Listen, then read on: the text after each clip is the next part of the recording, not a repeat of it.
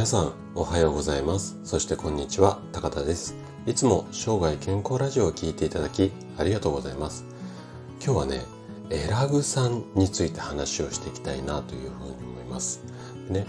ザクロだとかあとはクルミこの中に含まれるエラグ酸えっ、ー、とカタカナでエラグにえっ、ー、と酸性アルカリ性の酸ですね。このエラグ酸っていうのは美肌だったりとかあとはアンチエイジング。これに高い効果を発揮するっていうふうに言われています。でねその実力がどれほどのものかっていうことを今日ちょっとね話をしていきたいなというふうに思います。で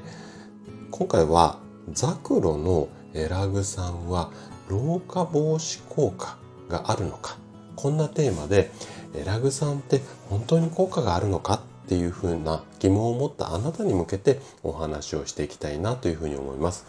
で前半はザクロの成分が老化を防ぐクエスチョンマークみたいな話とあと後半はね人間に効果があるかどうかは未確定ですよ。まあこんな話をしていきます。で今日もできるだけ専門用語を使わずに分かりやすく話をするつもりなんですけどももし疑問質問などありましたらお気軽にコメントいただければというふうに思いますじゃあね早速本題に入っていきましょうでエラグさんってあなたは聞いたことありますかね？あの今ね美容業界ではちょっとしたこうブームになっています。はい、ここ2、3年ぐらいですかね。はい、あのまあ、かなり人気がじわじわと出てきている成分というか、まあ、ものなんですけども。でこのエラグ酸なんですが主な特徴とするといわゆるこうワインだとかくるみなんかに含まれている抗酸化物質要は錆びつきを防止する物質ですよっていうふうに言われていてその効果としてはがんだとかあとは若返りなんかに効いたりしますよっていうこととあと海外とかではかなり昔からこうサプリの成分としてはメジャーなものになります。でその効果についてはこんな実験データがあるんですね。オレゴン州立大学っていうところで行われた実験なんですけども肥満のマウスにエラグ酸を与えましたよ。そうすると肝脂肪だとかあとは血糖値。この辺りの数字が改善しましたよ。まあこんなデータがあるんですね。でこの研究をやった研究者の先生によると1日1カップ半程度のエラグ酸で体脂肪が燃焼するっていうふうに言ってるんですね。でこれ以外にも高いその抗酸化作用のおかげで例えば美白だったりだとか老化防止。この辺りの効果があるっていうふうに言われています。じゃあねその辺りの効果っていうのを実際にこう科学的にまあ論文とか研究データも交えながらちょっと検証していきたいなというふうに思うんですけれども。でエラグ酸の効果に関する実験っていうのはいくつかこうあります。で中には良い結果っていうか、まあ、良い結果なものが比較的多いんですよね。で例えば2008年にアメリカで発表された論文の中にはこんな記載があるんですよ。エラグ酸が人の細胞に高い抗酸化力を発揮される。ね、でこの論文なんですがちょっとね一個だけ問題点っていうのがあって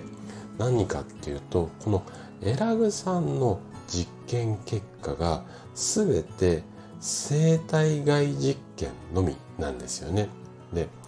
えっ、ー、と生体外の実験ってどんなことかっていうと分かりやすく言っちゃうとまあ厳密に言うとちょっと違ったニュアンスのところもあるんですが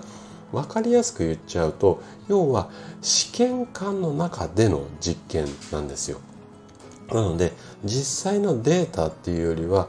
どちらかっていうとこう論あの理論上の、まあ、データっていうかなので生きた人間まあ私たちですよね生きた人間にも同じ効果が出るかどうかの確証っていうのが実際にはねちょっとこの論文の中では得られてないっていうのが現状なんですよ。でいくつかあるこうけんあの